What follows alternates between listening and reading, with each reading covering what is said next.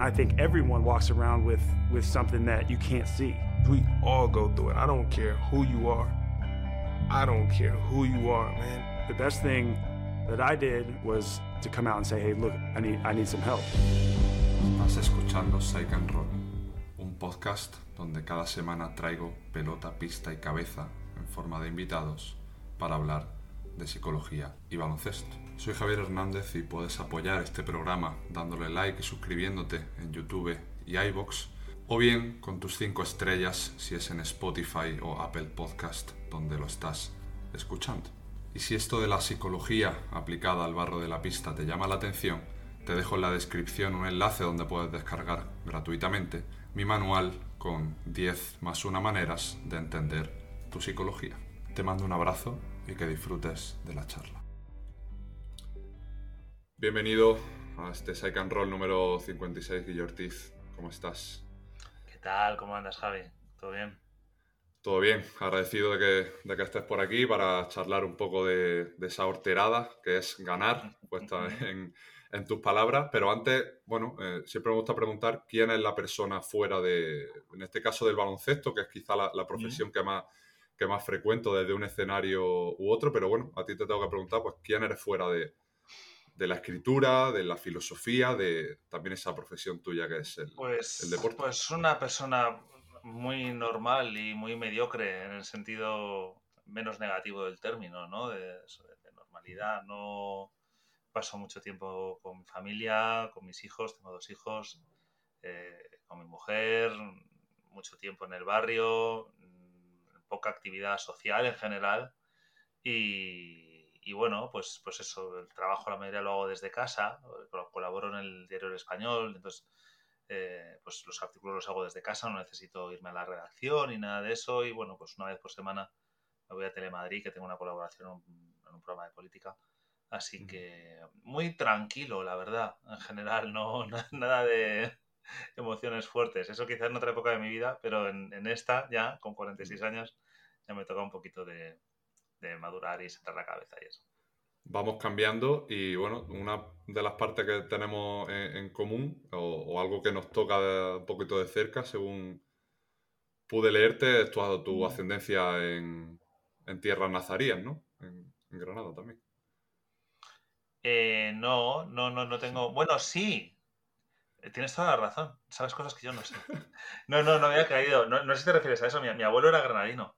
Sí. Lo, lo, pone en el, en el libro. En, sí, sí, sí. En, no, no pero fíjate, esto, esto, es, esto, es, una pena porque eh, te explico. Eh, mi abuelo murió antes de que yo naciera. Ah. Murió bastantes años antes de que yo naciera. Eh, que es algo que luego se repitió porque mi padre murió antes de que nacieran mis hijos. Vale. Y, y, claro, yo cuando era el nieto del abuelo que no existía, pues, pues es que no existía tu abuelo. Es que es muy triste, ¿no? Porque, porque joder, es el padre de tu madre, ¿no? Y en, en, este caso, y yo además, de hecho, viví muchos años con, con, con su viuda, ¿no? Con, con, mi abuela, con mi abuela materna. Eh, pero el abuelo Paco, bueno, pues, pues, hijo, te cuentan, ¿no? Te cuentan que, pues, cómo era y cómo tal. Y pues, es verdad que, que, era, que era granadino, andaluz y, con, y bueno, pues, un tío con una, muy, muy divertido y muy, muy gracioso. ¿no? Eh, pero es verdad que no está en mi cabeza, no sé cómo decir. Es una referencia, tú me dices a Granada y digo, a casa, ¿no? O, es decir, me pasa, por ejemplo, con Santander. En Santander, yo no tengo ningún familiar de Santander, pero mi padre vivió treinta y pico años en Santander porque era meteorólogo y cuando yo tenía cinco o seis años se fue a vivir allí y ya hasta que murió. Entonces, para mí Santander sí tiene ese punto de casa, ¿no? Que no claro. tenga sangre, ¿no? Cántabra, por decirlo de alguna manera con lo que ahora lo que me pasa un poco con los niños es eso, es el, el intentar que la memoria de mi padre, de alguna manera, eh, quede en sus cabezas, ¿no? Que es una cosa muy complicada porque no está el abuelo Javier. Claro. Entonces, si, si, no está, ¿cómo le explicas, no? Pues mira, pues este era tal, pues este cual, pues él era así. Es que no les interesa, porque no está. Claro. Entonces, a los niños pequeños les interesa lo que está. No, no, no. Son, eh, son muy me, me, he tirado un triple ahí y he desbloqueado un recuerdo, quizá, mm, o sí. parte, de, parte de, una, de una intrahistoria y de una, y de una narrativa. Mm. Y, y, quizá parte de esta intrahistoria también, bueno, leyendo eh, tu libro, que bueno, ya te, mm. te anticipo que me, que me, encantó y en gran parte es por la, también fue el objeto de, y el objetivo de, de intentar contactar contigo con ese Canares de Hortera. Eh, no sé si, bueno, si es con un toque irónico, si realmente tienes cierta pasión por ese deporte, pero bueno, noto un poco ese, ese odio en cierta manera, o odio entendido como, desde la parte, eh, no del, del, hate que, se, que ahora tanto se promulga, sino desde esa parte más de crítica al, al, fútbol, ¿no? Porque bueno, tú tienes un extracto, ¿no? Que, que en gran parte odia esa exigencia futbolera de que el jugador sufra tanto la derrota como el aficionado y que no puede pretender ni permitir a los jugadores que, se conviertan en, en, Tomás Roncero, ¿no? Entonces, no sé si ese, odio al fútbol es real o es algo más, bueno, un poco parte de esa, de esa narrativa. No, lo, es que no vamos a ver, em, em, poniéndolo en contexto, ¿no? Eh, no es el fútbol, o sea, decir, no es el fútbol como deporte. A mí el fútbol me gusta muchísimo. Yo, de hecho, el, veo, el fútbol lo veo con, con mi hijo mayor y es, y es un, incluso es un nexo de unión con mi hijo mayor, ¿no? Pues sabemos que el fútbol en la sociedad actual es, mm, cumple una función social. O sea, cumple una función de, oye, pues vamos a hablar de algo, ¿de qué tenemos que hablar? Pues en vez de hablar de política y tirarnos los trozos a la cabeza, vamos a hablar del partido del sábado. Que bueno, aunque nos tiremos todos a la cabeza igual, pero no sea lo mismo, ¿no? no siempre sea más, más tranquilo, ¿no? Si coincidimos con el equipo, pues ya tenemos un punto de hermandad, ¿no? Ya podemos coger y cada vez que nos encontremos donde sea, decir, oye, ¿qué te parece este fichaje? ¿no? Oye, pues fíjate el entrenador qué malo es, ¿no? Lo que sea, puntos en común. Yo a lo que me refería era que llega un momento en el que el juego eh, se convierte en un negocio brutal y, se convierte en un negocio monstruoso en el que eh, obviamente hay el aficionado, mm, ya deja de ser el aficionado que placenteramente ve un juego, el que sea, en este caso el fútbol que le gusta, sino que forma parte de una empresa. Es decir, que prácticamente se convierte casi en un trabajador de la empresa. Defiende todo lo que hace la empresa, ataca todo lo que hacen las empresas contrarias y vive en una, una competencia que te digo que va más allá de la puramente deportiva con respecto a los demás. Entonces, pues por supuesto, si un trabajador de los tuyos se va a la competencia, entonces le tienes que odiar, ¿no? Eh, y, si, y si tu empresa no consigue los dividendos ese año que debería haber conseguido, los objetivos que tenía planteados, es una tragedia. Entonces, yo lo que venía a decir es echo de menos, entendiendo cómo va el mundo y entendiendo que es así, que, que, que, que ni siquiera lo, juzgo en bueno o malo, eh, porque me parecería demasiado maniqueo, ¿no? Eh, echo de menos esa parte eh, del juego, que es una parte que yo en el baloncesto he tenido siempre, porque yo juego al baloncesto desde los 7-8 años, mm. siendo muy bajito y siendo muy malo. Entonces yo me acostumbro a jugar al baloncesto en, en un entorno en el que lo divertido era jugar, no era meter muchos puntos, ni era necesariamente ganar, ni era... ¿Me entiendes? ¿Por qué? Porque yo no iba a meter muchos puntos, yo no, tenía la calidad para ello, ¿no? Entonces, para mí el baloncesto era una cosa muy divertida y que me gustaba mucho jugarla. Y luego, además, con el estudiantes en concreto, me gustaba mucho verla. Entonces, molaba, porque además estaba muy vinculado, como ya sabes, al, instituto, al Ramiro de Maeztu, a que yo acudí como estudiante. Y, y era una cosa divertida, mm, gozosa, y cuando de repente se empieza a convertir en, en lo otro, ¿no? En hay que ganar, hay que ganar, y hoy hemos perdido, y no sé quién se va a otro equipo, entonces hay que odiarle, y hay que silbarle, hay que insultarle. Pues no te voy a negar que con 16, 17 años quizá participe de eso también, por supuesto. Pero con el tiempo lo ves y dices, pero chicos, eh, igual no hace falta, ¿no? Igual esto es más, tiene que volver a ser un poquito más divertido, ¿no? Tú comentas también esa, necesidad de, o, ese sufrimiento porque, la, porque los deportistas que vemos en la tele o esa gente que, las tenemos un poco como nuestros familiares incluso, ¿no? Que los vemos todos los días, forman parte del equipo y de la sangre deportiva que cada uno lleva dentro. ese sufrimiento cuando ves que, que sus reacciones chocan con las que deberían tener o las que nosotros entendemos, ¿no? Una reacción una derrota o como entendemos ese tipo de vínculo deportivo de diferentes prismas, pero claro, como no es el mío, que es el correcto o el que yo vivo, ahí está el problema y por eso no te estás tomando esto suficientemente en serio, no sientes tanto los colores ni el escudo. como que parece que en el deporte cuanto más sufre, mm, más se vincula con el estar socialmente reforzado como un buen deportista o un buen profesional. Cuando a mí me parece una Claro. Mira, hay pocos, hay pocos jugadores eh, volviendo al baloncesto, pocos jugadores que, yo qué sé, con los que te has divertido más, vamos a poner más de mi generación Nacho Azofra o más de la tuya Sergio Rodríguez, por decirlo, por ponerlo de una manera, ¿no? Que los dos vienen, bueno, Nacho viene de la cantera de estudiantes, Sergio pasó por la cantera de estudiantes, en realidad él viene del siglo XXI. Eh, son jugadores divertidísimos. Mm, ¿Tú les has visto sufrir, llorar, eso, pasarlo horriblemente mal, hacer declaraciones de así no podemos seguir, em, hay que hacer un cambio tal? Yo no las recuerdo. Ahora bien, cuando salen a la cancha, tú no tienes la sensación de que ese tío está haciendo todo lo mejor posible, no ya para él, insisto, para sus compañeros.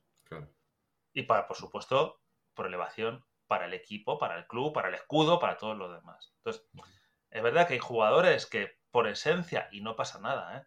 Son más pancarteros, por decirlo de alguna manera, eso están todo el rato besándose el escudo, están todo el rato demostrando lo mucho que le importa los colores, están mucho haciendo declaraciones de amor, que luego son además los que luego se van. y entonces la gente empieza a insultarles, ¿no? porque, porque no entiende tal. No, tío, es el momento. O sea, vivamos el momento. El momento es que minuto 20, o minuto 6 de primer cuarto, oye, chacho, que sales. Ahí me tienes que demostrar tú. ¿Sabes? Yo, lo que yo pienso como aficionado. Me tienes que demostrar tú que me puedes hacer feliz. Y que me puedes hacer feliz incluso ganando. Y que te importa esto. Y yo nunca he tenido la sensación de que no le importara. Y, te podría poner muchos más ejemplos, por supuesto. Entonces, eh. no, hace falta que luego cuando pierdan, y a lo mejor luego pierde el chacho y se va a tomar con unos amigos unas copas. Pues que no siente la derrota. No, tío, la derrota o la victoria se sienten en el campo. ¿Qué has hecho tú en el campo para evitar la victoria o la derrota? Luego rasgarse las vestiduras no sirve de nada. Absolutamente de nada. Tú al siguiente partido sales y vuelves a hacerlo lo mejor que sabes. Ya está. Aquí precisamente te quería comentar ese dualismo, ¿no? Que tú cuentas, precisamente mencionas un par de anécdotas en el libro, que, hay, una, hay, una, muy graciosa con, con Petrovic, ¿no? Que pasas de, hostia, Petrovic, este tío me gusta, ¿no? Y al poco, cuando lo ves jugar, es, hijo puta, este Petrovic, ¿no? Qué cabrón. Y luego hay otra con, eh, con Carlos Jiménez, ¿no? La mítica de Carlos Jiménez que vos mm. tienes versus Carlos Jiménez que poco pelo tienes, ¿no? Cuando ya, cuando, mm. cuando ya no estaba. Y luego está la mítica anécdota también, que no es porque él se fuera, sino eh, este partido donde eh, Charles, Charles Thompson, perdón, cuando, mm. cuando jugaba con, con estudiantes, que bueno, fue un poco esa, esa jugada pues, esta parte tan injusta y tan poética del deporte, ¿no? De que todo el mundo, tú cuentas que si le pregunta a cualquier aficionado del estudiante, pues se acordará de esa canasta que, falló y que os impidió, mm. si no recuerdo otra vez, llegar a, la final. Y crees que también los grandes, ¿no? O, el hecho de estar tan sobreexpuesto genera esa polarización y ese o conmigo contra mí, ese un día te quiero mm. y eso no implica que al día siguiente pues te puedas sí. Mira, todo, ese encima hay un, no estás de acuerdo conmigo, tú que eres psicólogo además, eh, hay un, lo que yo considero que es un falso dilema, que es el punto de si ganáis mucho dinero y tenéis una posición cómoda, psicológicamente no podéis sufrir. Sufre, no, el de la mina tiene, joder, entonces los psicólogos estaréis arruinados, pues eso tendríais mineros. ¿sabes? En las consultas. Y sabemos que no es así, lo sabemos nosotros por nuestras experiencias en nuestros trabajos. Y sabemos que hay gente que gana más, que gana menos, que tiene una tal, y que pueden estar al límite por completo, ¿no? Entonces hay que tener mucho cuidado en, esos prejuicios que a veces se dan. Por ejemplo, en el estudiante lo que pasaba mucho es que sí se vivía como una familia. Es decir, había una comunión muy grande entre el público, el club, los jugadores. Eh, había una serie de, eso, de vínculos, ¿no? Por decirlo de alguna manera, que en el caso, por ejemplo, de, Carlos Jiménez que comentabas, venían de muy lejos, pero un chico de la cantera, pues, pues, pues, todo el rollo. Y yo ese, ese caso en concreto de los que comentas, luego podemos entrar en el de Thompson también, eh, de los que comentas, em, claro, fue muy doloroso, porque este chico, desde los 14, 15 años, vive de la, de la adoración de, un entorno. ¿no? Y ese entorno además es el que luego le va acompañando durante, pongamos, otros 14, 15 años, ¿no? De aceptación, de aceptación además merecida. Es un tío que se dejaba la piel en el campo, que, bueno, un jugador maravilloso. Yo he visto pocos jugadores mejores que Carlos Jiménez. Y además que la, que la mm, propia mm, eh, grada, pues eso, se sintiera también eso, tan emocionada con él, ¿no? Y de repente, simplemente porque en un momento dado dices, eh, ni siquiera lo dice él, lo dice el club, no te podemos pagar, hay que venderte. Y él dice, bueno, pues me vais a vender, por favor, yo a mí me gustaría quedarme en Madrid. ¿Qué otro equipo hay en Madrid? Chicos, que no hay otro. Entonces me tengo que ir al Real Madrid. El Real Madrid está interesado. El Real Madrid os pagaría, os pagaría un dinero, que es el que estáis pidiendo, y yo me iría a tal. No. ¿Cómo que no? Pues si hemos dicho que al Madrid no. Todo lo que hemos dicho antes al Madrid no cuenta. Pero todo eso se vende dentro de un. No, es que él se quiere ir, es que es un pesetero, es que no sé cuál, claro, es que no. Y una narrativa eso de, gente a la que normalmente se le ha vendido y, a la vez al público se le ha dicho, no, no, es que se van ellos por dinero. Claro, los estudiantes necesitan vender. Y eso fue doloroso, porque es un jugador al que yo he admirado muchísimo y al que he querido muchísimo. A mí no me salía, ni siquiera en aquella edad que tendría yo 27, 28 años y era más cazurro de lo que era ahora, de lo que soy ahora, eh, no me salía a insultar a, Carlos Jiménez. veía a mis compañeros, ¿no? De la demencia o de, de, grada en general, insultarle y meterse con él. Y Pero si es que este tío me ha hecho... Era feliz que me ha hecho a mí Carlos Jiménez. Entonces, a mí poca gente me ha hecho más feliz en mi tiempo libre, por lo menos, que Carlos Jiménez. Como, pero ¿cómo demonios voy a coger e insultar a Carlos Jiménez? No tiene ningún sentido. Eso por un lado, ¿no? Con lo que comentabas de Chandler Thompson. Pues efectivamente es un caso súper curioso, porque mira, en la trayectoria del estudiantes, los que tengan más años como yo, recordarán a Raselia Pinone, y luego recordarán a Ricky Winslow, que era un jugador maravilloso. Y, y nadie recuerda que después de Ricky Winslow, unos años después de Ricky Winslow, a finales de los 90, apareció por el Magariños un, bueno, a mediados, finales de los 90, en el 95 creo que yo, eh, un, gordito maravilloso, que es Chandler Thompson, eh, que eso, que, que pasadísimo de peso, muy estudiante, ¿no? Pasadísimo de peso, lejos de su, de su mejor momento físico, que era un, un tío que, que no era muy espectacular, pachacaba, muy potente y tal, y que hacía otro juego pero que era buenísimo. Tiraba de tres de maravilla, se ponía el equipo a las espaldas, le penetraba canasta, defendía mucho mejor que los dos que te he mencionado. Parece que no existe Chandler Thompson. Y si alguien recuerda a Chandler Thompson, como decía en el libro, y como comentabas tú antes, es porque un día falló una canasta. Relativamente fácil. que nos dolió a todos. Todo hay que decirlo, todo hay que decirlo. es verdad. Eso me lo comentaba, bueno, para que no se acuerde, era un quinto partido Estudiante Real Madrid, semifinales de, la, de la CB, el, el Estudiantes nunca había pasado una final de la CB, ¿vale? Estamos hablando del, año 2000. Nunca había pasado una final de la CB. Había quedado subcampeón de la Liga Nacional, que eso era una liguilla, o sea, el segundo quedaba subcampeón, pero nunca había pasado. Y habíamos jugado 800 semifinales. Entonces, y además era contra el Madrid. Y además habíamos empezado perdiendo 2-0. Nunca se había remontado un 2-0 a ese nivel. Entonces eran muchas cosas juntas y de repente eso, vamos perdiendo un, vamos uno abajo, eh, el estudiantes va uno abajo, quedan 7-8 segundos, falla un tiro libre, George Davis coge el rebote, eh, no, sé, no sé quién lo coge, se lo pasa a Juan Aisa, y Juan, y a mí, yo esto lo hablo con Juan varias veces, Juan Aisa eh, ve que Chandler Thompson está solo debajo del aro. Entonces coge, se la pasa y dice, me dice Juan, siempre me dice, y yo me di la vuelta para celebrar.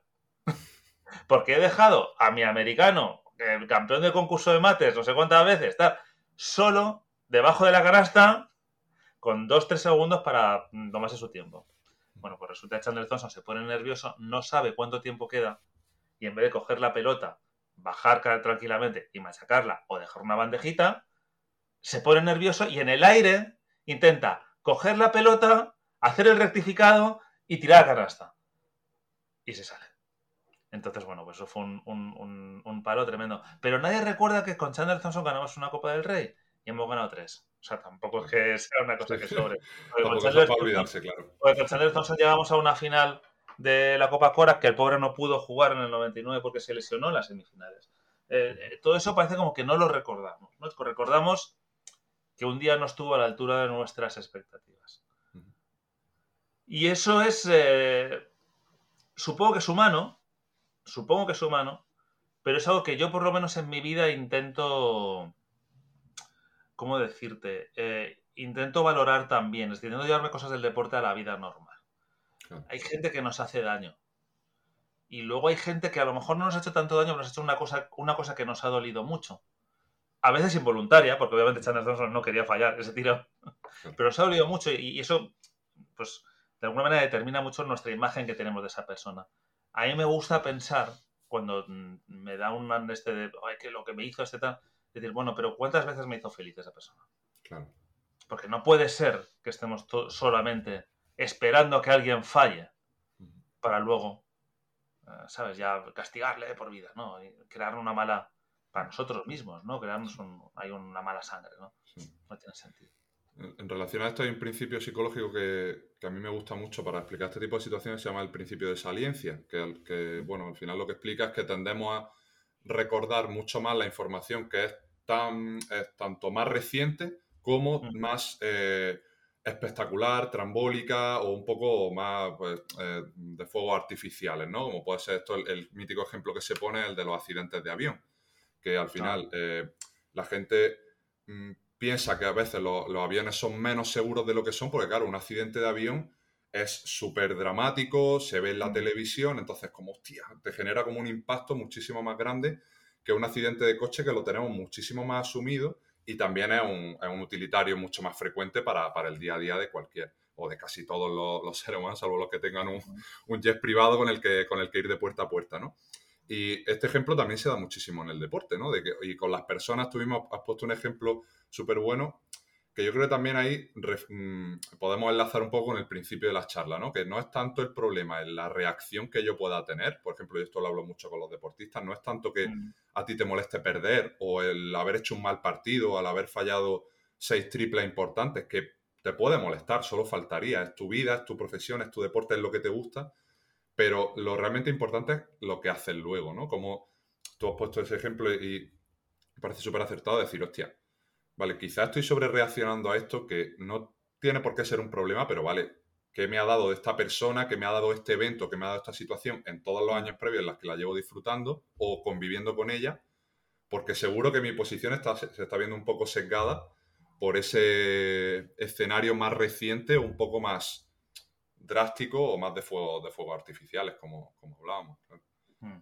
En ese sentido, y tú que trabajas con, deportistas, como bien dices, eh, yo supongo y por la escasa relación que he tenido con ellos, pero por un poco por el conocimiento del mundo, que la enorme competencia que se da en el deporte en todos los niveles es lo que. Esa, esa capacidad de la saliencia que tú dices, ¿no? esa capacidad de decir, voy a intentar, bueno, valorar lo malo, obviamente, pero intentar dejarlo atrás lo antes posible. Eh, eso es un poco lo que marca la diferencia mental, por lo menos, entre los grandes y los no, porque, porque si no es muy fastidioso, es decir, todo, todo deportista que nosotros conocemos, que los que conocemos, ¿eh? no digo ya los que están en categorías inferiores o amateurs o tal, los que conocemos, es gente que ha pasado muchísimas pruebas. Y es gente que ha pasado muchísimas pruebas y muchísimos filtros y que obviamente está muy convencido de que tiene el, valor suficiente para estar allí. Pero a la vez se somete cada fin de semana a una nueva prueba. El equipo ha fichado a un tío en su posición que, hostia, parece que es mejor que yo parece que entra mejor a canasta, parece que tira mejor de lejos, que tiene unos movimientos en el poste bajo. Es que, ¿cómo defiende este tío? Que me va a quitar el puesto. La, confianza de en esos momentos, coger y decir, bueno, pero ojo, fíjate, yo hice esto, esto, esto, esto y esto. Bueno, o sea, yo valgo para esto. A mí no me tienes que decir que yo no valgo. Y esto estamos hablando del deporte, que nos esté viendo, lo podrá aplicar a su campo por completo. No, no, yo valgo para esto. Y habrá quien, bueno, pues quien tenga un poquito el famoso síndrome del impostor, ¿no? De decir, hostia, fíjate, yo que defiendo mal, yo que tiro mal, pues a lo mejor esto me acaba costando tal. Bueno, ¿tú tiras mal seguro? ¿O es que fallaste una vez un tiro muy importante? Y desde entonces tienes el San Benito y tú mismo te has afirmado en que eres un mal tirador. O es que tienes un, o hiciste un partido flojo en defensa y el entrenador te lo dijo y te echó una bronca y esa bronca está en tu cabeza de manera que has interiorizado que eres un mal defensor cuando no lo eres. Pues eso es muy, muy importante, claro. O sea, es que, vamos, es la clave, la diferencia. Eso me acuerdo que decían en, en golf. Eh, yo se lo vi sobre Tiger Woods, que, en su momento fue súper dominador en golf, como hacía tiempo que no había nadie. Eh, decían la, la, diferencia entre Tiger Woods y los demás es que cuando Tiger Woods falla un pad sencillo, en el tee del hoyo siguiente no existe ese pad. Claro. Al siguiente. No hay y, y, los demás están cuatro hoyos pensando, joder, si hubiera metido ese pad, estaría ahora tal. Y en el camino, pues ha hecho otros tres, otros tres bogies. Eh, entonces, ese es un poco el asunto, ¿no? El, poder, los impactos eh, negativos, bueno, pues que, valorarlos eso en la, medida justa. Y, ya, y hasta ahí. No digo no valorarlos, como tú decías, ¿no? Oye, claro, es que estás jodido, ¿no? Esto normal pero no te puede, no te puede condicionar la visión que tú tienes sobre ti, sobre tu, sobre tu forma de trabajar, sea en el campo que sea. A ti que te gusta tanto el tenis, yo suelo utilizar la metáfora de, ese partido entre que jugamos siempre en nuestra cabeza entre nuestro pasado y nuestro futuro, ¿no? Ese, em, ese agobio por, por, no haber podido, esa frustración, mejor, mejor dicho, más que agobio, ese, por, por no haber hecho las cosas de manera diferente, ¿no? Por ese, hostia, es que he fallado este tiro, eh, esa frustración o ese embadurnarnos en los eventos del pasado versus el pensamiento anticipatorio de y si no lo puedo cambiar en el futuro, y si este fichaje que han traído, como tú has dicho, conlleva que tenga menos minutos, y si mi entrenador deja de confiar en mí, y si el año que viene no tengo tan buen contrato. Y al final es un peloteo constante que no sabemos cuánto dura, pero al final la persona que es tu yo del presente, que es el que está en la red, en algún momento da se va a llevar un pelotazo que otro, y ahí es donde está realmente el problema. No que jueguen ese partido de tenis, sino la atención que le estamos prestando a veces. Y a mí hay una anécdota que tú contaste en el episodio de, Capital con, con Joan Tubao, de, volviendo al tema de, cuánto nos embadurnamos en esa derrota, la anécdota de Federer me pareció grandiosa, ¿no? Esa, esa final que pierde y que tú recuerdas con, con tanto dolor en esa, en esa época, ¿no? Y, y que a ti te, se, eh, Ahora, bueno, la, desarrollará, la desarrolla un poco más, Guille, si, si te apetece, pero bueno, básicamente era que al final pierde y tú te enteras que él al día siguiente se había ido de vacaciones con, con su pareja y con, y con su familia y es como, hostia, si él, que es el que lo ha vivido desde dentro, lo está relativizando de esa manera, ¿qué hago yo, no? Cambiando mi, mi vida, ¿no? Cambiando mi manera de estar en el mundo por la derrota que alguien que, que me importa, ¿no? Sí, eso es la final de Wimbledon de 2019 eh, fue el último torneo realmente competitivo que hace Roger Federer. Roger Federer estaba a punto de cumplir 38 años. Era mi tenista favorito, por supuesto. Había ganado ya 20 Grand Slams. En aquel momento era el que más había ganado de, todos los tiempos. Y ganó en semifinales a Nadal, además, ¿no? Con lo que tenía ahí el punto de... Y se pone con Djokovic. Y bueno, pues el caso es que en la final de Djokovic es una final, un partidazo brutal. Están en el quinto set de la final y van 8-7. Saca eh, Federer 40-15. Yo no podía ni verlo. No podía ni verlo. O sea, yo lo seguía por una aplicación de estas de resultados y tal, no sé. Y, y hostia, me, me, llevó un palo horrible. Yo estaba en Fuerteventura y. O sea, es que, es que me voy a acordar de ese día, yo creo, toda la, toda la vida. O sea, me acuerdo, estaba en Fuerteventura, me acuerdo eso que lo que hice después. Me, acuerdo que me tuve que ir a dar un paseo. Me, puse a Josh Harrison en, los cascos y, y, me fui a dar un paseo por, por la playa a ver si eso cambiaba en algo la, vida. Y, perdió en el, en el tiebreak, en el super tiebreak que había por entonces en Wimbledon, eh, cuando llegaban a 12-12, eh, hacían un, tiebreak a 10 puntos y, ya que gana, y bueno, ganó, ganó Djokovic. Y es una cosa que, yo no he olvidado, como puedes ver, como puedes ver, el, dolor sigue ahí. Y luego sí es verdad que, me enteré de que, de que la, mujer de, de Federer, Mirka, eh, ella ya, había, ella ya había reservado unas vacaciones que se iban a, creo que, pues no sé si al mismo Suiza o a Centro Europa, en cualquier caso, a, la montaña, en una autocaravana, con los cuatro niños. Tiene dos niños y dos niñas. Y, y que al día siguiente, porque se lo llevó para allá, y que él decía, decía joder, no, es, claro, es que es verdad que fue devastador, porque claro, porque tal, vaya oportunidad histórica perdida, tal. Pero claro, es que al día siguiente teníamos que hacer las maletas porque nos íbamos a... Y me pareció tan humano, ¿sabes? Y hasta cierto punto tan sano. Total. El coger y decir, chico, yo quería ganar, he de todo por ganar. Yo, ¿sabes? No me puedo pedir mucho más a mí mismo. Eh, perdí 13-12, quinto set, contra el mejor jugador de la historia, pues, pues ¿qué se le va a hacer? Eh, pues yo al día siguiente me voy con mi mujer y con mis hijos. Y yo sí creo que para un deportista, para cualquiera en general, ¿no? pero para un deportista tener un entorno, y no hablo ya de que tenga que ser una familia, o tenga que ser una esposa, o tenga que ser un marido, o tenga que ser unos hijos, un entorno que sea capaz de coger y decirte, chico, tú durante estas cinco horas has sido Roger Federer, el famoso tenista que podía hacer historia. Se acaba el partido, eres Roger Federer, nuestro colega. Y Roger Federer, nuestro colega, se va con nosotros de copas. Y Roger Federer, nuestro colega, se va con nosotros de vacaciones. Porque es julio, tío. Hay que irse de vacaciones. Y yo creo que esa es una parte sana. Una parte sana, yo creo que es una parte sana, una parte sana muy mal vista. y por el aficionado, desde luego. en el caso de Federer da igual porque es, el tenis es un deporte individual, con lo que quieras que no, también es como, bueno, pues por el hace, ¿no? O sea, no sé, que tampoco te enfadas tanto. Pero, pero los deportes de equipo, desde luego, muy mal vista, ¿no? perdieron en la final de la Copa de Europa y al día siguiente estaba con su mujer y con sus hijos en, de vacaciones. Bueno, nos ha traicionado. Joder, tío, ¿qué quieres que haga? esté llorando en casa, encerrado. Entonces ya sí, ya, ya está a tu altura, ya está como, como tú quieres. Eso es, eso es muy fastidioso. Y determinados discursos, que digo, en el tenis existen menos, porque en el tenis al fin y al cabo el entrenador está pagado por el jugador, con lo cual tampoco puede, tampoco puede coger tal. Pero sabemos que en, fútbol existe mucho y en baloncesto a veces también, aunque menos. Eso se vende, eso se va desde el, desde el propio entrenador. La, la exigencia de dramatismo. La, el, la sospecha sobre alguien que bueno, pues el otro día salía. A ver, yo lo entiendo, ¿eh? o sea, decir, no, no, voy a decir que es una tontería, lo entiendo, pero me parece pancartero. El otro día salía Gundogan, el jugador del Barcelona, no sé si te enteraste de esto, a hacer unas declaraciones en. No sigo, no sigo casi nada del fútbol, o sea que. Te lo cuento, creo es muy fácil. Juega en Barcelona y Real Madrid, gana el Real Madrid en el 93. Juega en el Camp Nou. Si hubiera ganado Barcelona, se hubiera puesto por delante en la clasificación, a ganar el Madrid aumenta la diferencia.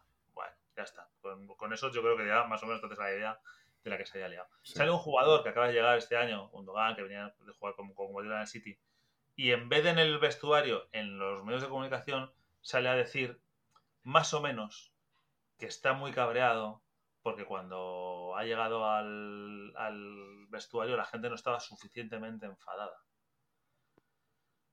Bueno, yo no sé si es el lugar mm, para decirlo, primero. Y segundo, ¿qué quieres, Gundogan, que hicieran? Mm, poniendo sogas en las lámparas. la pena.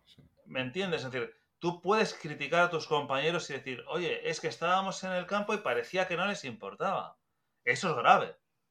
Es que era un partido decisivo contra un rival decisivo y en el campo yo veía que determinada gente estaba pensando como que chique va a quedar luego, o si iba a quedar con los amigos para jugar a la Play, o tal. Eso es grave. Ahora bien, si ese tío ha dado el 100% y ha luchado y ha jugado y ha sido profesional y ha hecho todo tal, si luego se va con una chica o se va a jugar a la Play, a mí me da igual.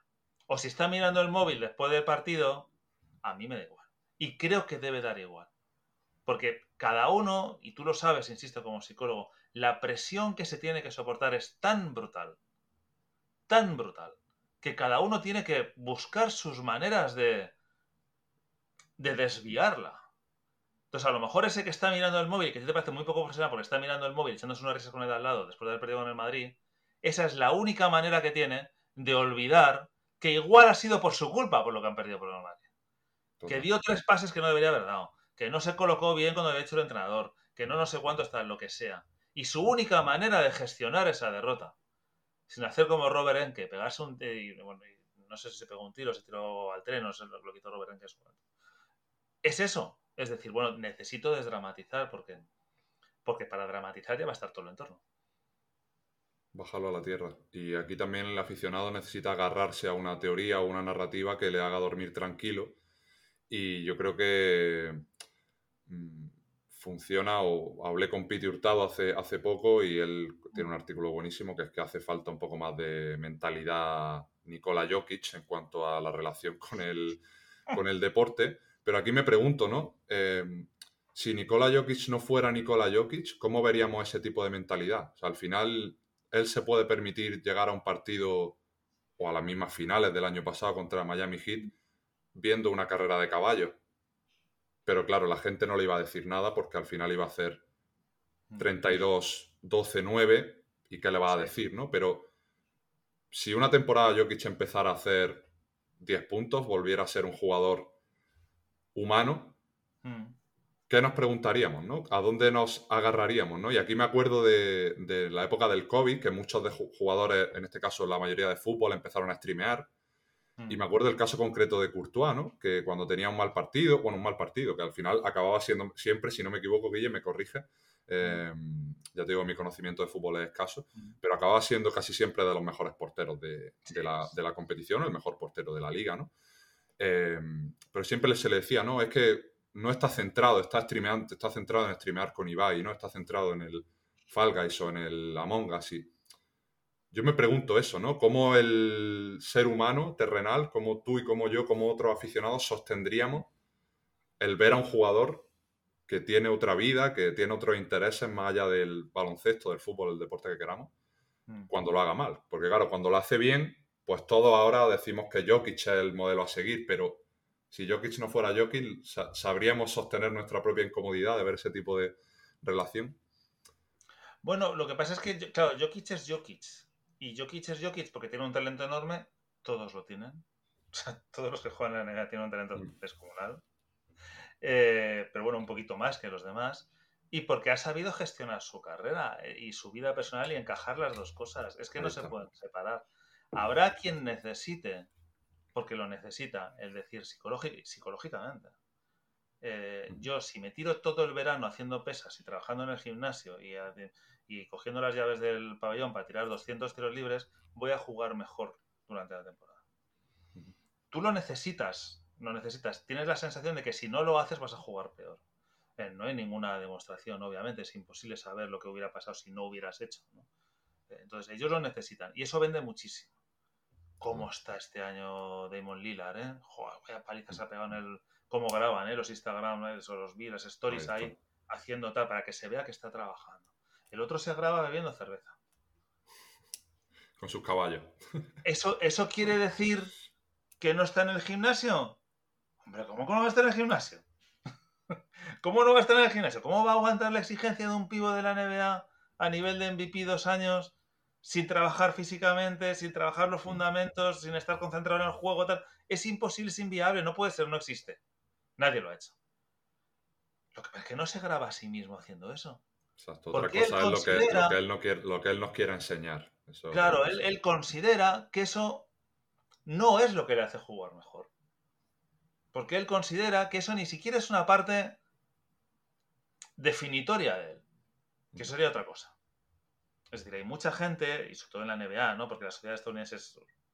Joder, para algunas cosas es horrible, en el sentido de, las diferencias, ¿no? Que sabemos. Entonces, hay mucha gente que para la que el baloncesto le ha salvado la vida y ha sido la única manera de salir de determinadas situaciones muy complejas. Y han salido ¿cómo? Destacando de un barrio de nos trabajando y trabajando y trabajando y trabajando y trabajando y trabajando.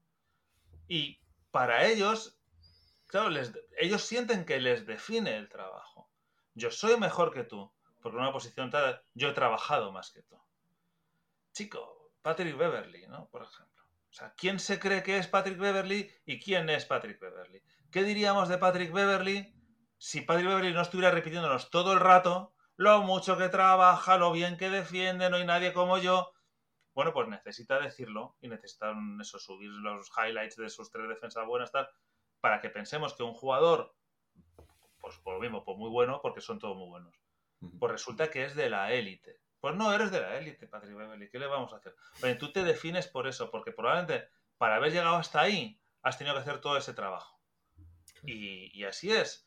Jokic no ha tenido que hacerlo. Y te diría que hay incluso una relación entre las bajas, las bajas entre comillas, por supuesto, el, bajo rendimiento que da con, Serbia, comparado con el que da en la NBA. Tú, tú coges a, este chico y dices, joder, este en con Serbia se tiene que pasear, ¿no? Porque, joder, es que lo tiene todo. Es que ni siquiera es que digas que es que es un juego muy NBA, es ante Tocumbo. Entonces, claro, se le cierran las defensas, entonces a ver cómo lo haces, ya esa explosión que tiene ya no... Es que yo, es que Jokic no tiene que hacer ningún tipo de adaptación al baloncesto FIBA, si lo que juega FIBA en la NBA. Y aún así no sale tan bien. ¿Por qué no sale tan bien? Pues a lo mejor sale tan bien porque no se está divirtiendo. Porque las exigencias que tiene con Serbia no son las que tiene en la NBA. No ya las ajenas solo, sino las propias. Y entonces a lo mejor en Serbia sí necesita demostrar y sí necesita que... Y, no se está divirtiendo lo suficiente. Y a lo mejor que sin divertirse, pues no hace 32 puntos y 19 rebotes, hace 15 y 7, que está muy bien. Que no hay recetas, tío. Que es que es muy difícil coger y decir, no, no, tú trabajas mucho, tú ponte a tirar los tiros libres. Hombre, pues cuanto más tiros libres tires, pues supongo que, mejor porque más práctica. No le digo que no. Pero luego está la cabecita. O sea, está el tío que sabes que le hace la falta en la última posesión Y puede tener un 75, un 80, un 65, un 70. Pero sabes que el rendimiento va a ser distinto. Dennis Rodman, por ejemplo. Eh, Dennis Rodman es un tirador de tiros libres espantoso. Espantoso. La carrera de Dennis Rodman, no sé, pues no sé si lleva 50% en tiros libres a lo largo de toda su carrera. A, a Dennis Rodman le hacías una falta en el último minuto, te metía los dos tiros libres. Porque los había entrenado mucho. No, cojones, porque, porque es que Dennis Rodman funcionaba en un mundo en el que había que rendir cuando había que rendir. Y cuando no, pues se disfrazaba de novia y se pone a vender libros. y punto. No, no, no había, no había más historia. Luka Doncic es un tirador mm, muy bueno de tres, con una mecánica maravillosa de los tiros libres. Tal. A Luka Doncic le haces falta en los últimos minutos, tiende a fallarlas. ¿Qué pasa? Que es que no, que no trabaja. Que no me lo creo, que trabajará como un animal los tiros libres. Porque sabe que le hacen 500 faltas y sabe que un tío que le hace 500 faltas no puede tener un 70% de tiros libres. Tiene que tener un 185 si quiere ser élite. Eh, bueno, pues hijo, por lo que sea en los últimos minutos, si le haces una falta, tiende a fallar los tiros libres. Y eso me da la sensación de que tiene que ver con una gestión, no ya de la práctica de la repetición de un ejercicio, sino de la gestión mental del momento. Total. Aquí hay una frase que me gusta, que es que no se puede competir contra aquel que solo está jugando, ¿no? Y yo creo que a veces este tipo de deportistas nos dan esa, bueno, un poco ese, cambio de perspectiva o de, paradigma en relación al deporte. Y eh, hay una frase de, Ignacio Peiró que me, que me encanta, que él refleja un poco esto que estamos hablando, esa escasa cultura de la derrota o, lo que tú llamas esa estética del perdedor, que luego también te quiero preguntar sobre la diferencia entre la estética del fracaso del perdedor, porque también me han, me ha gustado algunas de las cosas que te he escuchado. Y él dice que se han adulado las artes del ganar mucho, pero poco las del perder, y que no se trata de volver a, ninguna, a ningún ayer, pero hemos dedicado demasiada energía a cantar las épicas del fracasar y demasiada poca a glosar la prosa diaria del intentarlo. Sí, sí, sí, por supuesto. A ver, yo... Cuidado, ahí está, Está llamando el de Amazon, pero le vamos a dejar. no, sea, eso y no, está, no está nada, no pasa nada. Eh, a ver, yo con el. Igual que hablábamos de lo de la victoria, ¿no? Lo de, como una cosa que, que, mata el juego, ¿no? Es decir, que es tan importante ganar que, mata el juego, mata la diversión, ¿no? Que debería ir acompañado al juego. También creo que hay una especie como de glorificación a veces de, de la derrota, porque es muy, es muy poética, ¿no? Muy literaria, si quieres, ¿no? el fracaso, el héroe fracasado. Ahí quería llegar. Ahí quería el héroe poético que al final no consigue llegar, ¿no? El Prometeo, que cada vez que eso.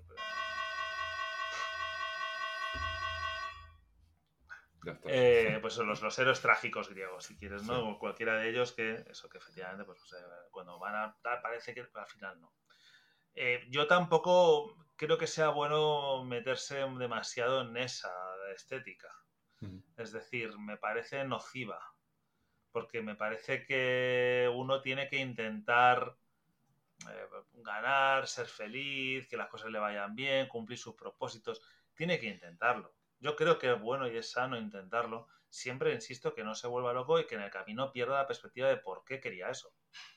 Porque claro, si al final eso resulta que te va a joder la vida, pues entonces no tiene ningún sentido. No te va a hacer olvidar todas las demás experiencias, pues no tiene ningún sentido. Pero tampoco soy una persona que glorifique el fracaso, que glorifique la pérdida o que le dé igual.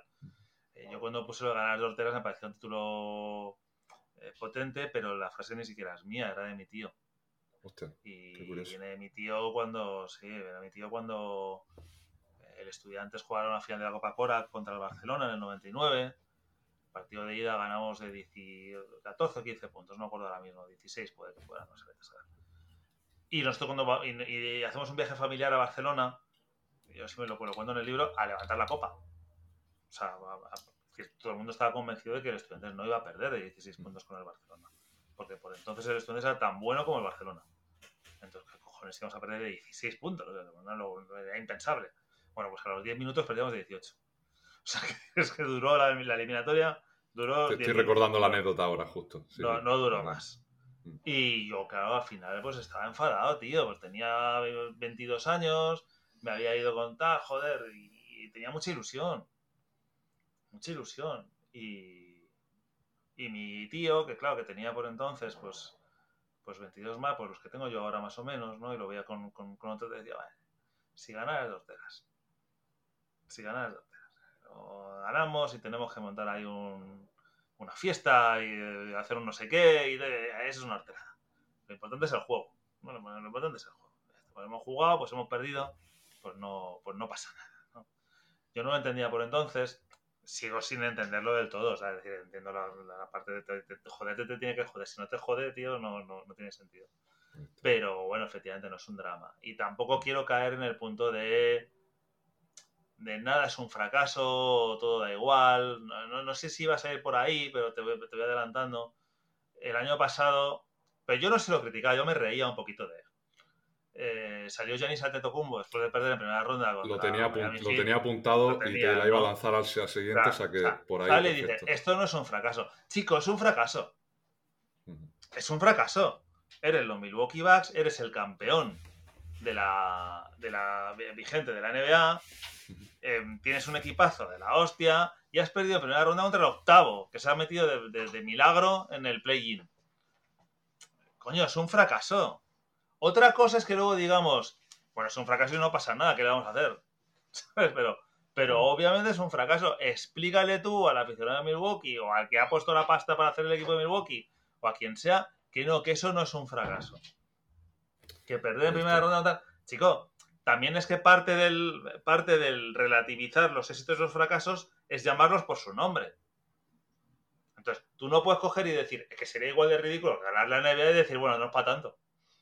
¿Sabes? ¿Cómo que no es para tanto, tío? Ganar todo el año con esto, ganas la NBA y das la rueda de prensa y dices, bueno, es que eso es una cosa vuestra. Es que esto del éxito, es que esto es una cosa vuestra. A lo mejor para vosotros esto es un éxito para mí es una motivación para no sé qué. Pues, pues, no sé, tío, sería ridículo. Pues has perdido en primera ronda en cinco partidos contra la Miami Heat, o en seis, no sé cuánto creo, con cinco. Eh, tío, es un fracaso, pues un fracaso como una casa. Y luego ya veremos cómo gestionamos eso, que es lo que hablábamos al principio. Que eso efectivamente, pues igual tampoco pasa nada. Pero coño, ¿cómo puedes coger y decir? es que, además hay una cosa que es que es, que es innegable lo que hablamos antes del negocio que Giannis Antetokounmpo cobra los 40, 50, 60 millones al año que, que cobre, porque genera unas expectativas entre la gente. La gente se pone la tele para ver a Giannis Antetokounmpo y para ver quién gana la NBA en general y llena los estadios y yo tal. No puedes coger Giannis Antetokounmpo y decir, no, bueno, pero da igual. hombre, no, da igual, no da. Porque si diera igual, no competiríais. Competís como animales porque no da igual, porque efectivamente, bueno, pues buena parte de la diversión es, sobre todo en los playoffs, oye, ver quién gana y ver quién tal. Habéis perdido. No, pero es que esto de fracaso es cosa vuestra. Y le, dice al periodista todo chulo, y, tú crees que has fracasado como periodista? Pues no, dice, pues chico, no sé. Pues no lo sé. No, sé pues ¿Qué tendrá que ver si yo he fracasado? El que ha fracasado eres tú. Que es por lo que ahora, aquí. ahora, ahora, gestiónalo. Y la mejor manera de gestionarlo no es negarlo la mejor manera de gestionarlo, si quieres decir, mira chicos, pues hemos jugado con el culo. Hemos jugado horribles, tío, horribles. Tenéis toda la razón. Hemos jugado muy mal, hemos perdido contra un equipo además les ha ido todo de maravilla, no contábamos con ello. Algo habremos hecho mal, vamos a aprender de esto y el año que viene vamos a salir como toros. Pero no hagas filosofía de esto. Porque me parece un poquito burlarse un poquito de la gente. No sé. Por lo que te decía de, lo, de que lo contrario es impensable. Nadie sale a decir el éxito es una cosa vuestra. Todo el mundo dice que el éxito le pertenece. El éxito siempre les pertenece a ellos. Por lo que decíamos antes, he trabajado mucho en verano, he hecho muchas pesas, eh, llevo desde los no sé qué edad, tengo una mentalidad de hierro, soy, eh, soy el sistema, todos los rollos que oímos. Eh, ahora bien, el fracaso es que es un invento de los A mí hay partes de ese mensaje de Yanis que me son incoherentes porque meses antes él estaba perdiendo un partido de liga regular y haciendo, por una vez más, un porcentaje cuestionable en tiros libres y quedándose en el pabellón, que además era el visitante, No sé si recuerdas, si viste ese vídeo, ¿no? sí, que le quitan, la, la, canasta, ¿no? Y, los, claro, los, trabajadores pues estaban haciendo su trabajo, que era pues volver a, llevar a ese pabellón a la normalidad otra vez o mm. porque al día siguiente habría un concierto, vete tú a saber. Sí, lo que fuera. Y, y, luego él pues, casi que se, que se encara con el, con el operario y, el, el Yala del Cristo, una persona que, bueno, que a los meses pues no vio como un fracaso el, el haber ganado dos temporadas ante un anillo y el caer en, en primera es que, Es que lo que... Es que quiero insistir en esto. Es que lo que determina el, la reacción al éxito o al fracaso no es negar el éxito o el fracaso. Ahí está. Es que no es negarlo, no es decir, no, no, esto no es un fracaso. ¿Por qué? ¿Qué pasa, Janis? No pasa nada. No pasa nada, has fracasado, tenías un objetivo muy claro, tenías los medios a tu alcance, has trabajado como un animal, no lo has conseguido, en unas circunstancias o ante un equipo y unos que deberías haberlo conseguido. Esto deportivamente es un fracaso. Y ahora, chico, vete de vacaciones con Federer. No pasa nada. Nadie te está exigiendo que por ser que por haber fracasado contra los Miami Heat, nadie, desde luego, nadie en su sano juicio, salvo que eso, la gente con muy mala hostia, los del hate, ¿no? Va a pensar que Giannis Antetokounmpo es un fracasado. Que Giannis Antetokounmpo es un jugador que no tal. Antetokounmpo es un jugador de la hostia, pero ya tiene dos MVPs, ¿qué más quiere? Y un anillo de la NBA. Ya está demostrado eso. Lo que hablábamos de querernos un poquito a nosotros mismos. Pues, pues, aquí la has cagado, tío. Entre otras cosas porque te has lesionado. Es que además tampoco es culpa tuya. Porque se lesionó en el primer partido. Entonces, joder, pues tío, pues sí, pues has fracasado. Jode, pues sí, escuece, pica. Pero tampoco te rebeles contra eso, porque en el fondo pues eso, pues lo has intentado, pues no ha salido, pues el año que viene tendrás otra oportunidad y ya está. Y el mensaje yo creo que debería haber sido otro.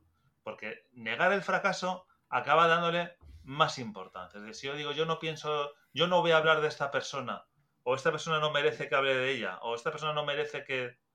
Pues al final lo que estoy es dándole una importancia a esa persona. Ahí está. que flipas, ¿sabes? Ahí está. Con lo que, mm, pues con esto lo mismo. No, no, no, no se puede utilizar la palabra fracaso porque es una cosa de los periodistas. Yo es que con esto de verdad es que me quedé muy... Sí. Esto es una cosa de los aficionados. De ser es de los aficionados. Y de la, cultura, ¿no? y de la cultura, efectivamente, de la que viven esos propios aficionados. Y de lo que es la propia competición, lo que te vende la NBA. Que es por lo que tú cobras lo que cobras. Claro. Pero no puedo decir, no, no, no, esto es una cosa de los periodistas. Los periodistas, son, los periodistas están en el medio. Los periodistas están, incluso te puedo decir estamos, yo soy filósofo, pero bueno, me, muevo en el mundo del periodismo. los periodistas estamos intentando dentro de los mm, rigores morales que tenga cada uno, por supuesto, buscar aquello que está en el público y que el público, cuando lo vea, lo va a reconocer y se va a meter a leerlo. Es así. Si yo. Si alguien en la prensa de Wisconsin cogió y dijo esto es un fracaso, es porque sabe que todos los aficionados de los Bucks que estaban ante la tele ese día están pensando, vaya fracaso. No porque a él le apetezca, a él le da igual. Se va a ir a cenar con su familia luego. Le da igual. Te lo dice porque, porque capta una cosa obvia, que es la enorme decepción de los aficionados de los Bucks después de haber quedado primeros en la, en la conferencia, de caer contra Miami Heat, que luego Miami llegó a la final, ojo. Pero, pero claro, en el momento es como, hostia, ¿y esto cómo ha podido ser? Estamos aquí pensando a ver si, si le ganábamos a, a Filadelfia, o si le ganábamos a Boston, o si le ganábamos a... Y, hemos perdido con Miami, que venía de, del play-in, y venía del play-in además eso de, perder el primer partido del play-in y ganar el segundo. es que ni siquiera sobrados. Bueno, pues llamemos a las cosas por su nombre y luego afrontémoslas. Ahí está. Eh, eh, la cuestión está en ese aterrizaje y yo aquí me, me pasa lo mismo o intento explicar darle el mismo enfoque a los pensamientos, ¿no? Que la cuestión no es dejar de tener X pensamientos. Esto hay un famoso vídeo de Kobe que me encanta siempre utilizarlo en este aspecto, que, cuando tú pretendes salir a una pista y no sentir miedo, no experimentar nervios, ansiedad, no tener un tiro clave y antes estar diciendo, hostia, lo meteré, no lo meteré, eh, me saldrá mejor, peor. Cuando tú pretendes que eso no ocurra, ya has perdido. Cuando te preguntas por qué, ya estás fuera, ¿no? Es como Em, cuando te estás peleando, ¿no? El ejemplo que te has puesto es perfecto, ¿no? Yo esto ya lo he superado, pero estoy, todo el rato diciendo, relanzándome esa, esa parte de la relación que más me dolía. Pues no, no lo has superado porque estás contactando con ello todavía, ¿no? Y aquí está la cuestión en, un poco en llegar a pesar de tener ese tipo de pensamientos, ¿no? Decía Kobe, tener ese miedo y tratarlo como lo que es, como nuestra cabeza imaginándose escenarios a los Doctor Strange, ¿no? Y potenciales escenarios del futuro. Mm. Y aquí me, encantó la anécdota de, de Pepu con, el Chacho, ¿no? Que, él, eh, un poco a modo de esa metáfora con los pensamientos, ¿no? Que Pepu le decía que, el, pase bueno era el que se cogía, ¿no? El que se daba, ¿no? Y ah. eh, yo creo que también hay una parte de, que mm, buscamos esas relaciones de causalidad en vínculos que solo son correlaciones, de, bueno, no, es que este jugador llegó porque este entrenador le dio mucha cera o estuvo muy encima de él. Y siempre me acuerdo del tema de la ética de Tony Nadal, ¿no? De que él siempre dice que todo lo que defiende en su mensaje es porque tiene ese principio de influencia, principio de autoridad en, Rafa, ¿no? Pero claro, no nos acordamos de, mm, o no vemos, mejor dicho, porque no tienen micrófono, toda esa gente que pese a esos mensajes, o gracias a esos mensajes en este caso, mm. ha acabado por comerse una mierda, porque a lo mejor al Chacho esa frase, pues mm, ni le iba ni le venía, o al final se acabó yendo a la NBA con, menos suerte que al contrario. Mm. Pero a lo mejor hay otros jugadores a los que sí les genera más, un mayor impacto. Y, esta anécdota me, encantó. porque, lo, que pasa es que, claro, son dos, en mi opinión, son dos casos distintos. Vamos a, analizarlos por separado. Eh, en el caso del Chacho, que, que fue un entrenamiento antes de su primera temporada, es decir, el Chacho debuta con estudiantes en la final contra el Barcelona de 2004, pero debuta un minuto, último minuto, porque echan a, los dos bases que había y Andrés Miso estaba lesionado. Eh, y en ese verano, en 2004, eh, hay un europeo sub-20 en Zaragoza que gana España mm, haciendo un juego maravilloso. Que estaba, si no me equivoco, José Ángel Antelo, estaba Carlos Suárez. Eh, no estaba Sergi Yul, creo que porque era un año más joven. O sí estaba, yo creo que no, no, sí estaba, es que no jugaba casi. Porque, porque era, del, era, del año siguiente, era del 87, eh, Sergi Yul. Eh, o sea, una canción muy buena, pero el que llamaba la atención era, el Chacho.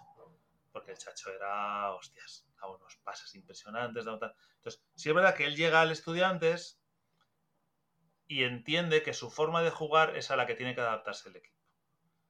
Y que él va a seguir haciendo lo mismo y Pepu le dice, mira, espera, no me sirve de nada que des un pase muy bonito si ese pase se lo has dado a un jugador que no tiene la coordinación suficiente para cogerlo, que no está suficientemente atento, mm. que en ese momento está haciendo otra labor con lo cual no está pendiente de tu pase. Entonces, es un tío que está solo, pero ese tío está pensando en el bloqueo. ¿Vale? Entonces, si de repente, por lo que sea, ha habido un eh, tú le ves solo, pero él no está esperando el pase porque en su cabeza no está esa jugada joder, qué bien, qué bien que se adelanta la No, no, espérate. El pase bueno es el que se coge. Total. Si tú has tirado un pase buenísimo con una deuda, maravilloso.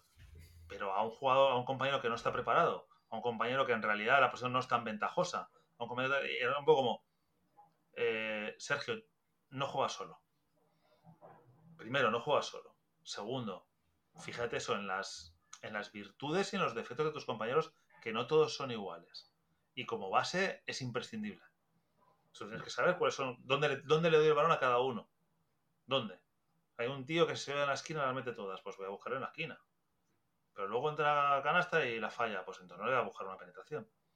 Eh, eso, eso es ser un base.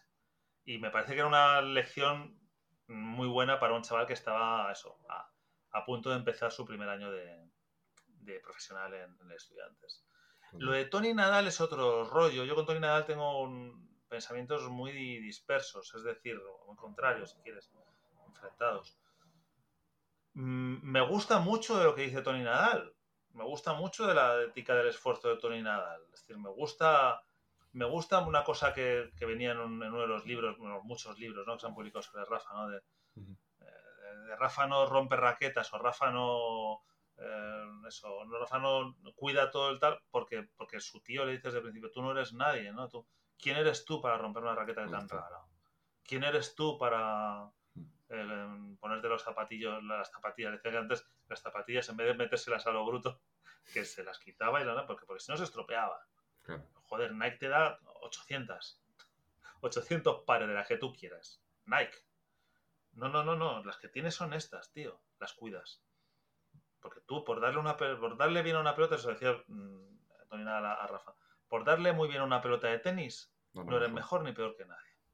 Y a mí eso me parece un mensaje muy bueno. Total. Y me parece que le ha hecho muy bien a Rafa Nadal en su carrera, el, el, el, tener ese punto intermedio. Ahora, la génesis de Rafa Nadal, ¿no? Lo que tú decías antes. Mm. A mí esa me genera muchas dudas. Porque, claro, hablamos de un chico, y esto creo que, que lo hablaba con Joan en su momento, ¿no? Hablamos de un chico que es diestro. Este chico diestro empieza a jugar desde los 7-8 años con la izquierda.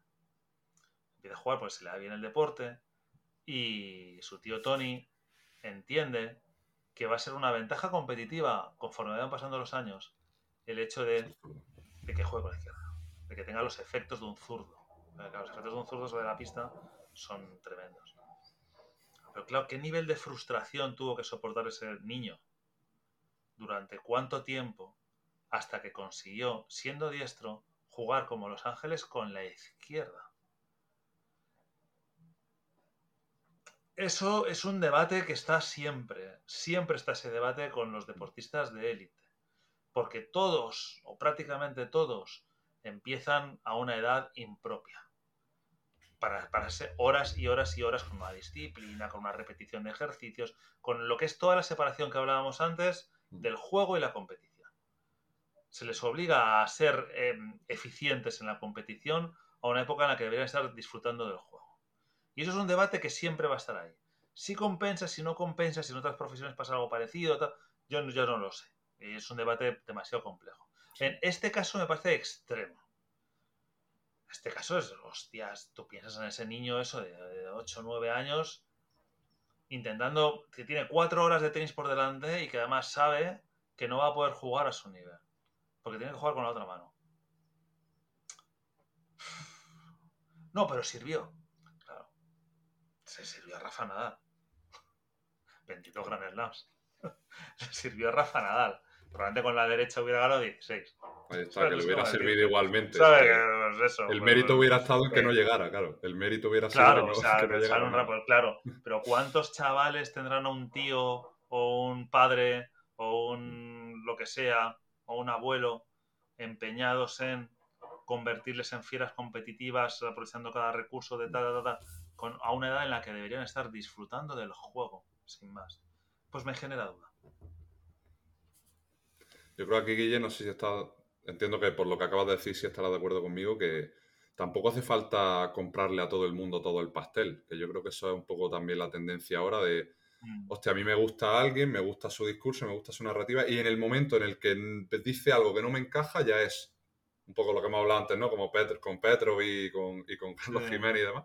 Es como, joder, qué puta mierda, ¿no? Y es, tío, yo tengo psicólogos hiperreferentes a los que no les compro todo, o intento también hacer ese proceso, porque muchas veces nos dejamos, nos cegamos por ese principio de autoridad, de este tío es Dios, Jesucristo, eh, vamos, eh, con él a muerte, y luego es como, hostia, vamos a tomar un poco de distancia de, mm, se le compro todo, una parte, y a mí con Tony me pasa exactamente lo mismo, esa tendencia del seco de supervivencia, de como Rafa ha llegado, yo soy el puto amo, soy el mejor entrenador de tenis de la historia, bueno, habría que verlo, pero si hay parte de otros mensajes que, que, sí me, que sí me encajan, pero bueno.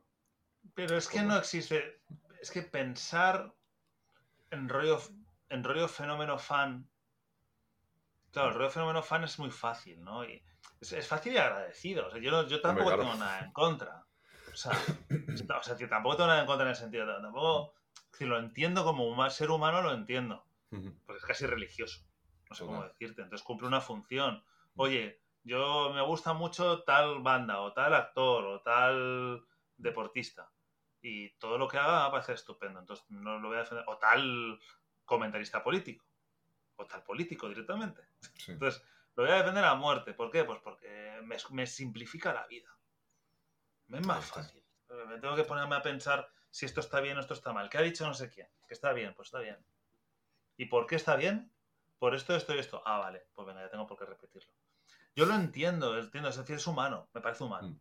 Ahora bien, si, pasas de esa fase un poco de comodidad, te tienes que dar cuenta de que, joder, es imposible que, que nadie tenga la razón todo el rato. es, que, es, imposible. O sea, el, el concepto de Dios se construye a partir de ese ser tan increíble y tan fantástico y tan maravilloso y en el que tenéis que humillaros todos y tenéis que mm, eso y qué tal, porque no se equivoca nunca. Pero eso Dios. Eso, eso, es lo, máximo lo que uno puede... En la vida real esto no existe. En la vida real la gente, pues oye, tiene ideas muy brillantes sobre unos temas, menos brillantes sobre otros, tiene cambios de opinión, que es una cosa también que se ve muy mal. Tiene, oye, oye, pensé tal, la, la verdad es que luego lo he pensado y no lo veo. Y lo que yo pensaba con 25 años no es lo que pienso con 45, te lo aseguro. Incluso me preocuparía. Total. Ni para bien ni para mal, ¿eh? Que igual lo que pienso ahora es una gilipollez y tener razón con 25. Pero es normal, te pasan cosas en la vida y te modifica la manera de entender el mundo. Síntoma y por lo tanto, tus opiniones sobre el mundo, ¿no? O sea, es que es normal. Mm. Y en eso no entro ni en, ni en para bien ni en para mal. Entonces, si vivimos en, épocas en las que a mí me parece, por lo menos, que cada vez vemos un mayor, un mayor fanatismo con respecto a determinadas figuras o determinadas... Sobre todo más que fanatismo, fíjate, eh, volvemos a lo del fútbol. Muy de o eres del Barça o eres del Madrid. Polarización, sí. Ahora bien, si eres del Barça, tienes que ser... Creo que ser del Barça en el fondo perdón, es relativamente fácil, porque en el Barça, con que te alegres con que gane, ¿no? Es decir, ya has cumplido el 90%, ¿no? De, tu trabajo. O sea, tampoco. Luego puedes ser del Barça y ser de la Porta, ser del Barça y ser de Bartomeu, ser del Barça y ser de. ¿Sabes? Yo qué sé, ser de, de Rosell, ser del Barça ahí mm, de Guardiola, ser del Barça ahí de no sé quién. Se puede ser del Barça de muchas maneras y más o menos se pelean entre sí, pero se acepta que todos son del Barça. Eh, pero en la vida Mm, a veces tendemos a lo contrario. Entonces, te encuentras con que alguien piensa una cosa y ya le etiquetas. Y dices, no, no, es que este tío es de derechas, o este tío es de izquierdas, o este tío es tal, o, incluso en el deporte. Yo, yo, por ejemplo, soy de estudiantes y del Barcelona, eh, simpatizo con ellos y de Racing de Santander. Y... Pero me gusta mucho el juego, es de cuando el Madrid juega bien, lo digo. No necesito prefiero que pierda. Pero no me cambia la vida en absoluto. Y si hace algo bien o, ves una jugada y dices, joder, vaya penalti le han hecho a Vinicius. Y lo comentas y has, has, has, transgredido un dogma. ¿Sabes? Si la gente se lo toma, y es como, tío, es que me parece que ha sido penalti. Porque eres un vikingo y yo no sé qué. Bueno, pues porque pues, bueno, no soy un vikingo, tío. Pero ¿qué pasa? Que, para, que tengo que negar la realidad para para, para simplificar, que es un poco lo que, lo que has comentado antes, esa simplificación. Para pertenecer, a, para pertenecer a tu iglesia, tío. Ese es el rollo. Mm. Y además cada vez hay más iglesias. Ahí está. Ese es el problema. Guille, no, quería despedirte sin, comentar una idea que me, que me, gustó mucho, el caso de, en el libro de Carlos Braña, ah, eh, que tú comentabas que, o decía un poco con, pena o con ese paternalismo de, hostia, quizás fue, era demasiado buena persona para, llegar a la élite, ¿no? Porque tú comentabas, bueno, que era un tío que, te parecía un, un, super serie. Mm. ¿Crees que hay que ser un poco hijo de puta para mm, llegar a la élite o simplemente para él triunfar era otra cosa, ¿no? Como lo que comentas también en el, en el libro. Sí, a ver, para quien no sepa que fue la gran mayoría, porque Carlos Braña fue un jugador muy marginal en ACB y luego estuvo en categorías inferiores, en Le Boro y Le Plata y tal, y sí tuvo más minutos, no sé estuvo en Cáceres, no, no, no tanto dónde estuvo. Eh, a lo mejor jugó con Piti, fíjate, vete a saber. Hostia, pues mira, buen dato para buscar. No sé, no sé, te, hablo de memoria y de estas cosas que te salen a la cabeza, no sé, igual no, no tiene nada que ver. Eh, Carlos Bryan era un compañero mío del instituto. Jugaba en estudiantes y era compañero mío del instituto de mi mismo año. No íbamos a la misma clase, pero, vamos a, ahí daba igual porque eh, íbamos todos a jugar baloncesto luego, ¿no? Yo me acuerdo que, que era tan bueno, claro, él tenía mucho miedo a no, es que tuviera miedo a lesionarse, sino que supo que incluso en el propio equipo le decían, oye, las pachangas con mucho cuidado, por favor. Y además era muy guapo, tío. Era un, tío guapo, con mucha percha, claro. Tiene unos 90, tal, no sé qué. Rubito, tal. Bueno, y muy elegante. Y jugaba con zapatos. Hostia. Jugaba con zapatos, pero en realidad no jugaba, en realidad no se movía. Y yo me acuerdo que él estaba en su sitio y se ponía a tirar triples. Y no sé, pues metió en un, partido, de estos partidos que son a cinco canastas el mejor del rey de la pista, ¿no? Entonces un equipo se tiró jugando ahí una hora en su equipo, quieto, metiendo los cinco en triples. Pa, pa, pa, uno detrás de otro, uno detrás de otro, uno detrás de otro. Si salías a defender, le caía un, un bote a un lado, tiro dentro. Y, y sí me, me, resultaba un poco el, el, rollo de decir, joder, en la vida normal, el tío más bueno que te puedas imaginar, el más bueno de todos, que dices es, que es imparable, es que es maravilloso, es que está, mm. está a la altura de lo que veo en la tele. Luego cuando lo ves en la tele, este chico no, no llegó a jugar o jugó muy poquito en los estudiantes y era el tercer base y aún así no, llegaba, no llegaba al nivel. Y si es posible que en algunos temperamentos, en algunos temperamentos, sea necesaria esa mala hostia. Vamos a volver a Jokic. ¿Tú crees que Jokic no tiene mala hostia? Sí, ¿no? La técnica es para aburrir, se ha metido en pelea, la metido... Es, Me acuerdo contra, contra Fénix en la eliminatoria. Con Marcus Morris, con, Marcus Morris, ha tenido también varias. Eh, es un tío con una mala hostia de serie, ¿no? Entonces, bueno, necesita hacer gala de la mala hostia que tiene, porque ya la tiene. Es un tío competitivo. Mala hostia, hablamos en el campo siempre, ¿eh? No hablamos. sí, sí, sí. Y, y si es que es verdad que quizá a Carlos puede que le faltara para su temperamento, porque Carlos era muy buen tipo. Muy buen tipo. Entonces es verdad que hay veces que, pues igual que decíamos lo de Sergio, pues al, al, contrario, ¿no? Mm. Es decir, hay veces que, igual que tienes que tener una personalidad, que esa personalidad tan fuerte y tan personalista, para la redundancia, que necesita un entrenador que la modere y que la ponga al servicio del equipo, también hay veces que que hay que creérselo un poquito, ¿no? Y decir, oye, no, tal, también Carlos tuvo una peripecia vital complicada y tal, pero vamos. Eh, bueno, mi, ejemplo era, iba más bien por la parte del, del fíjate si es jodido esto. Fíjate si es jodido llegar. Que, un tío como Carlos Braña, que es, que es fantástico, es que juega esto como Los Ángeles, no llegó. Y no llegó, no ya porque no quisiera, llegó no llegó queriendo. O sea, que, es jodido, tío, es jodido. Total, totalmente. Pues voy simplemente a cerrar con un extracto de, tu libro que me, encantó y es que cuando uno no quiere ganar y no gana, suspira aliviado y se larga en cuanto puede del sitio. Pero cuando uno quiere ganar y no gana, elabora teorías y frases estupendas. Así que vamos a vigilar un poco si algo saco de esta conversación es vigilar cómo aterrizamos nuestras reacciones más inherente y más automática en este vínculo tan que tanto sufrimiento y tanto amor nos da como el vínculo con el deporte. Mm. Que el lenguaje es de lo poquito que tenemos para sostenernos, aunque a veces saque lo, peor de nosotros. Y de verdad que para mí ha sido un placer, pues, trasladar todo, todo lo que disfruté leyendo tu libro este, este pasado verano, que también quería mm. aprovecharte para darte la enhorabuena porque me, me encantó ese ganar de Hortera. Y espero pues que tú también te lo hayas pasado bien, que hayas estado a gusto y te dejo el micrófono más que abierto para que cierre este episodio número 56 de Psych and Roll. No, pues poco más, Javi, que, que, todo hay que tomarlo con una cierta perspectiva, ¿no? Es decir, que nada es blanco ni es negro, que no es todo decir, pues, pues eso, pues es que la gente que solo quiere ganar, pues es mala. La gente que, que se deleita en la derrota es mala.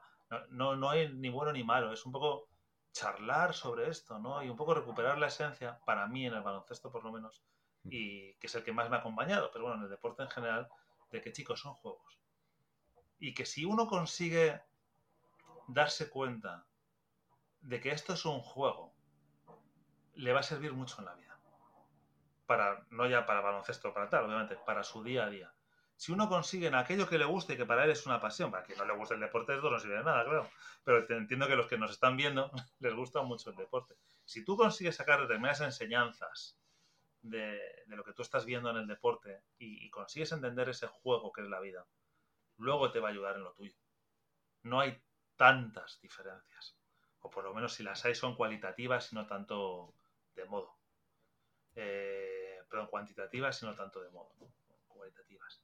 Con lo cual, estas charlas son poco más que eso. No son coaching, no son... Pues con lo de John, con lo de John me, me decía, pues aquí dijiste no sé qué y en otro dijiste no. Sí, claro, es posible. Porque estamos charlando, tío. A que si quieres un, un, manual de vida, no, no. Claro, aquí no venga. No, aquí no vengas. Entonces, pues es verdad que me pones un ejemplo, oye, pues aquí, pues aquí me parece, ah, pero en el fíjate, en este otro ejemplo, pues sí, en este otro ejemplo me ha parecido lo contrario. Pero hemos charlado, te explica por qué. Entonces, a partir de ahí tú, ¿te sirve o no te sirve? pues no me sirve nada. Pues hijo, pues claro, normal. ah, pues sí me ha resultado interesante esta idea. Como tú decías lo del pack, ¿no?